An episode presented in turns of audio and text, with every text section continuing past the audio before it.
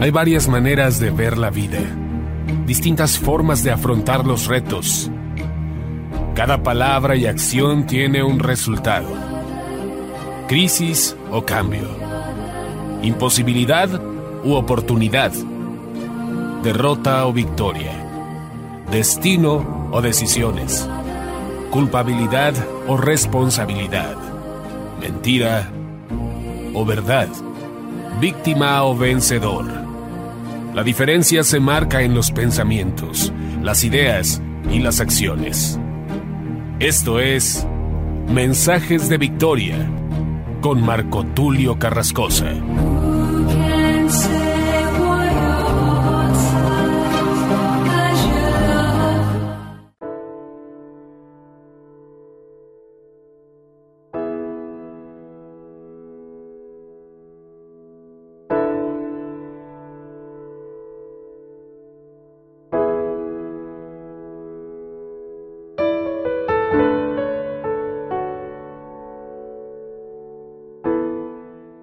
Bendiciones a todos, es un gran gusto poderles saludar nuevamente a través de la radio y a través de internet y poder llegar hasta sus hogares para compartirles el poderoso mensaje de la palabra de Dios.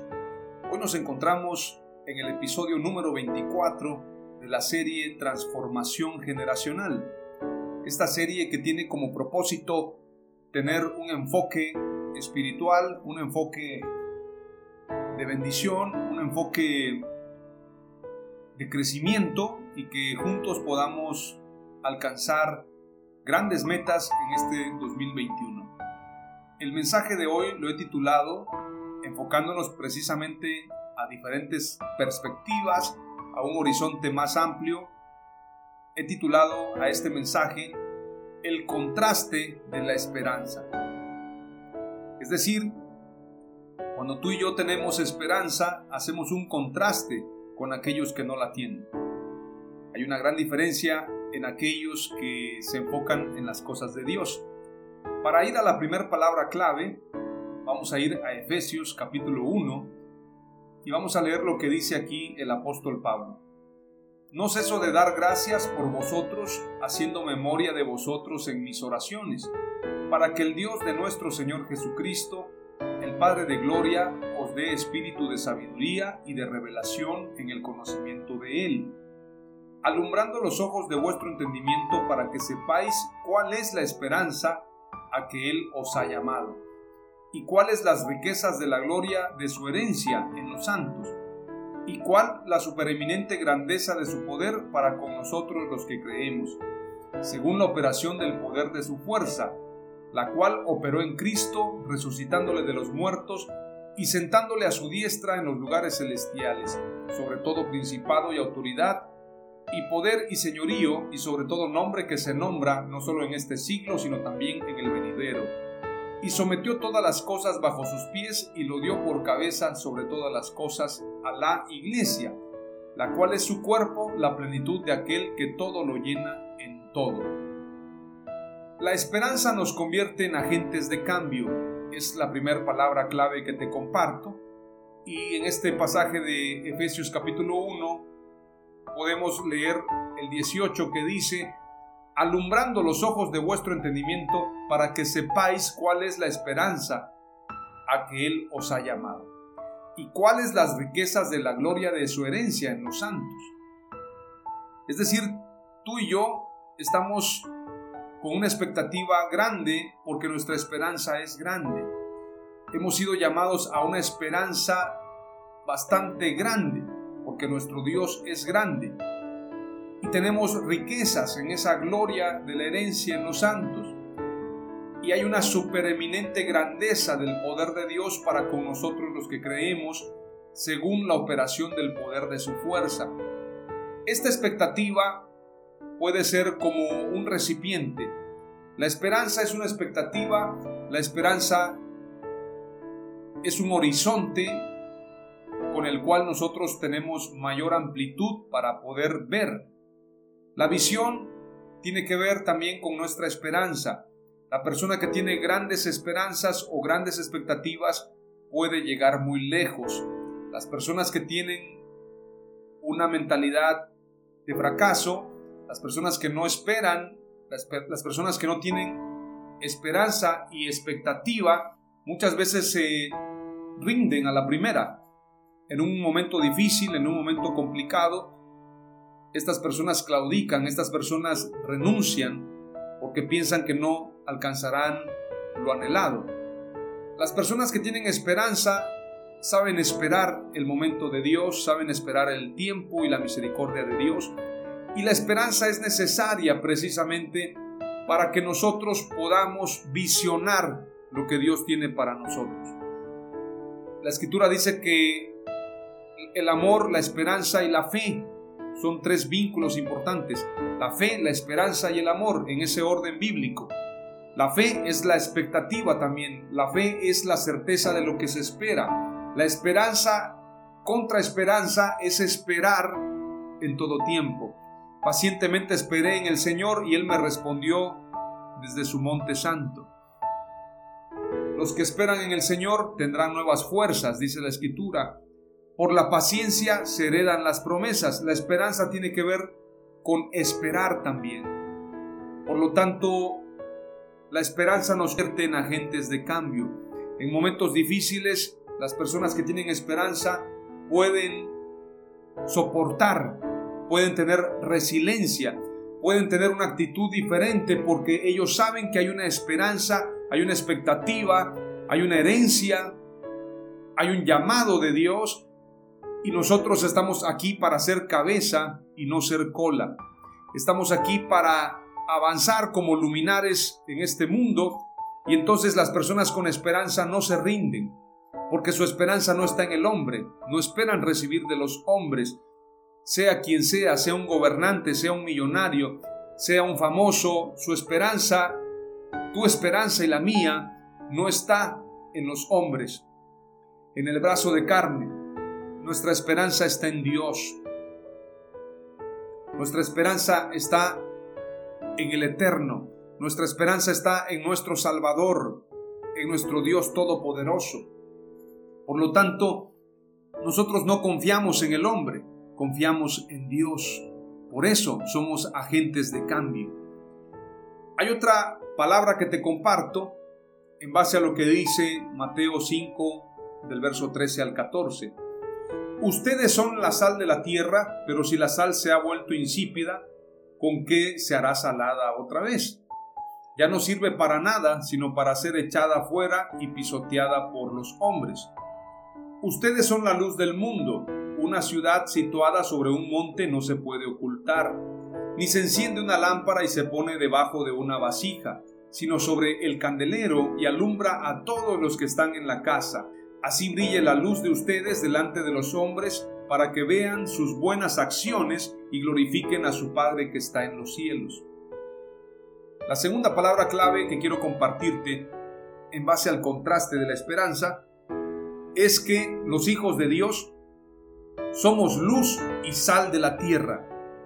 Los hijos de Dios somos luz y somos sal de la tierra. Somos luz para alumbrar donde hay oscuridad y somos sal para ser anticorrupción, antiperdición, antivalores, eh, bueno, no antivalores, sino más bien combatir a los antivalores, a aquellos que quieren destruir los valores espirituales, los valores cristianos, y nosotros ser antiperdición. En este sentido, la sal, así como en el tiempo antiguo servía para preservar los alimentos, nosotros estamos aquí para preservar a la iglesia preservar a la sociedad, preservar este mundo, este planeta que Dios nos entregó.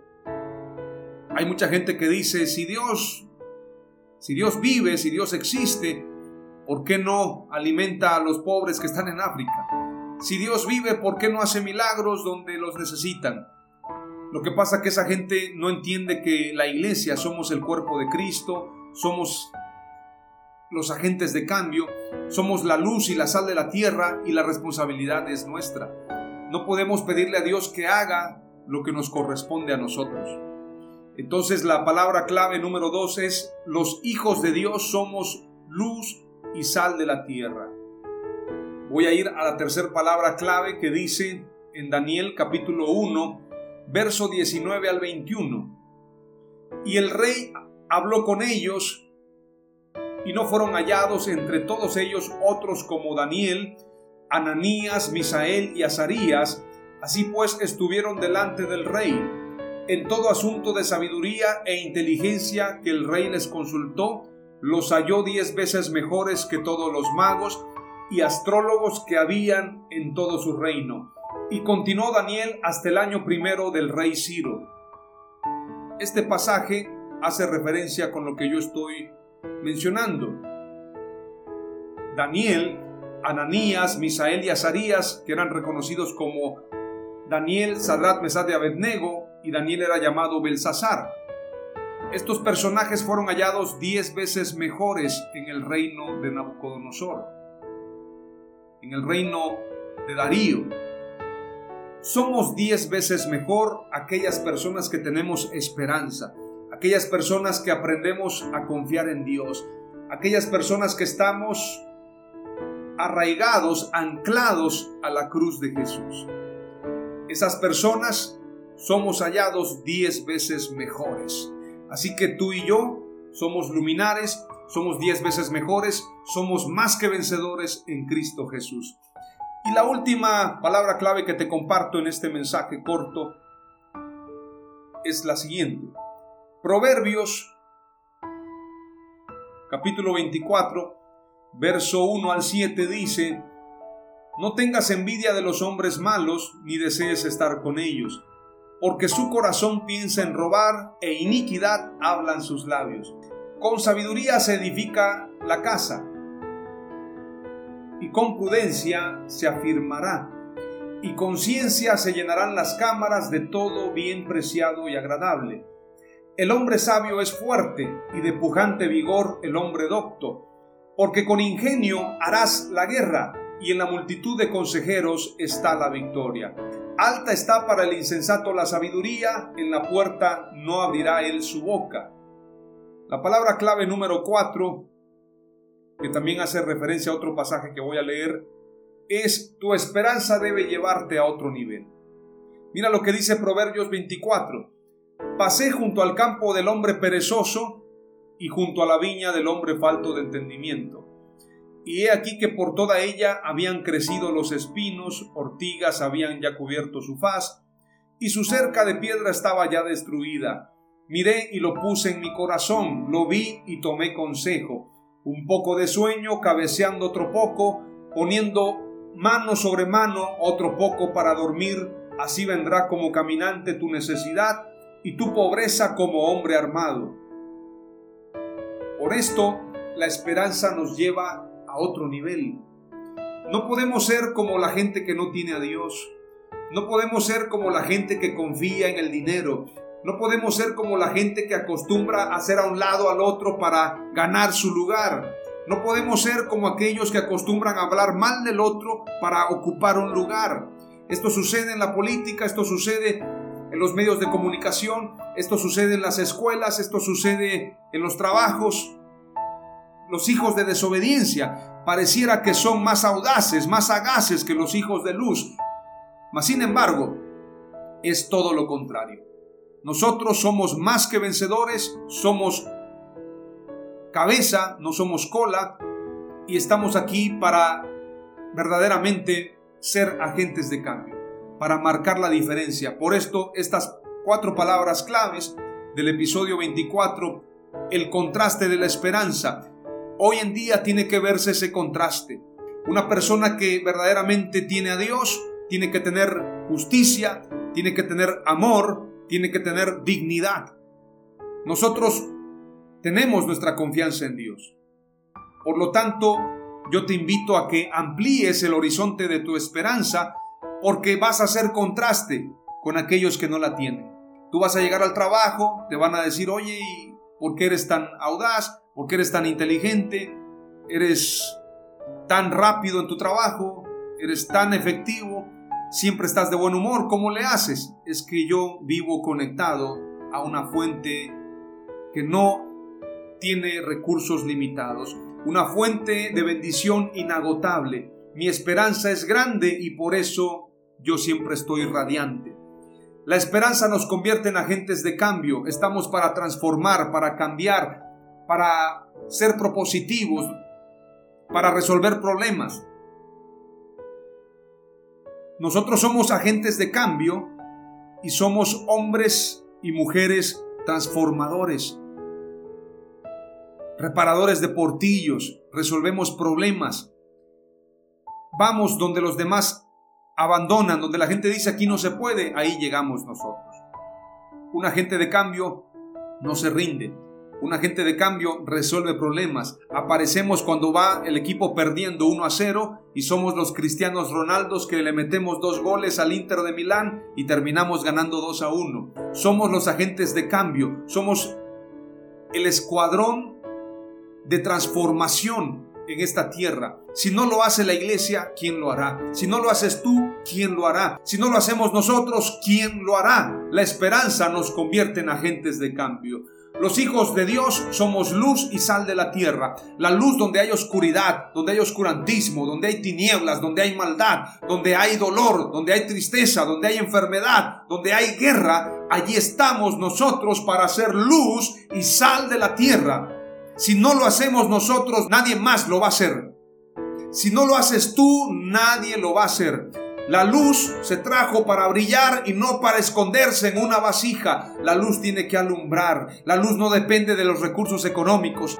La luz no depende de las opiniones o de los aplausos de la gente. La luz no depende de las aprobaciones de las personas. La luz no depende de un título, de una pared que cuelga en una pared. La luz no depende de una credencial. La luz no depende de una denominación. La luz depende de Dios y la luz tiene que brillar. La sal tiene que cumplir con su trabajo. La sal está aquí para preservar a la sociedad. Estamos aquí para hacer anticorrupción, para decirle a lo malo que es malo y a lo bueno que es bueno. La sal tiene que cumplir su función, porque si no cumple su función, no sirve para nada, sino para ser pisoteada por los hombres. Así que tú y yo tenemos un llamado a ser luz y sal. Pero te tengo una buena noticia, somos diez veces mejores. Tenemos al Espíritu Santo.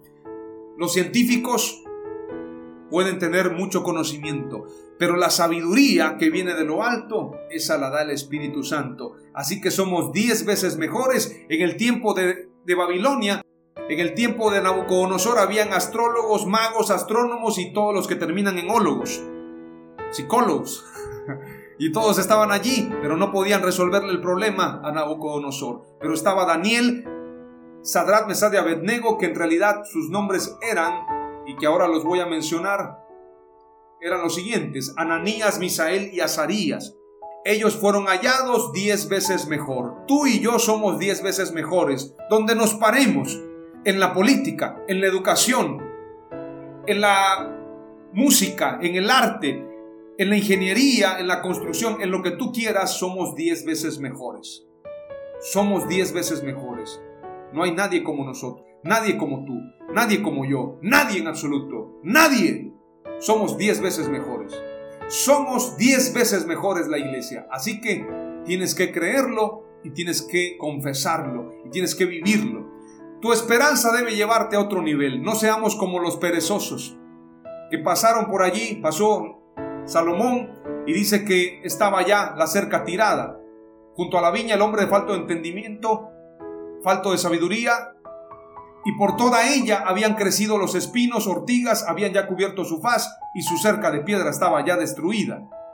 Miré yo y dije en mi corazón, lo vi y tomé consejo, un poco de sueño, cabeceando otro poco, poniendo mano sobre mano, otro poco para dormir, otro poco para jugar videojuegos, otro poco para ver televisión, otro poco para ver revistas, otro poco para ver el Facebook. Así vendrá como caminante tu necesidad y tu pobreza como un hombre armado. Tenemos que trabajar, tenemos que ser fructíferos en todo lo que hagamos, porque la esperanza debe llevarnos a otro nivel. Oramos en el nombre de Jesús. Padre amado, te doy gracias en el nombre de Jesús por esta palabra. Te pido que nos des sabiduría, que la esperanza nos convierta en agentes de cambio.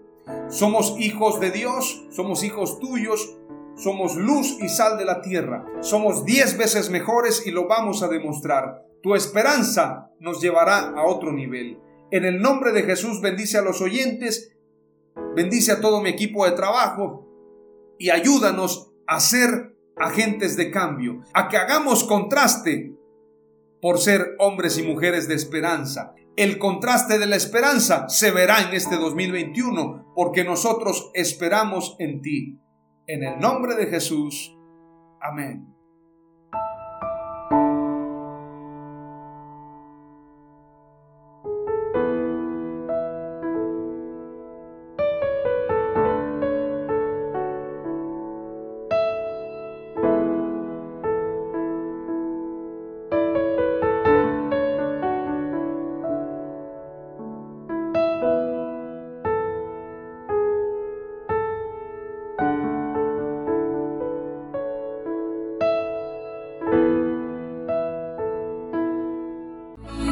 Esto fue Mensajes de Victoria con Marco Tulio Carrascosa. Gracias por escucharnos y seguirnos en nuestras redes sociales. Si deseas invitarnos a tu ciudad, escríbenos por inbox o al WhatsApp 961 66 882 99 961 66 882 99.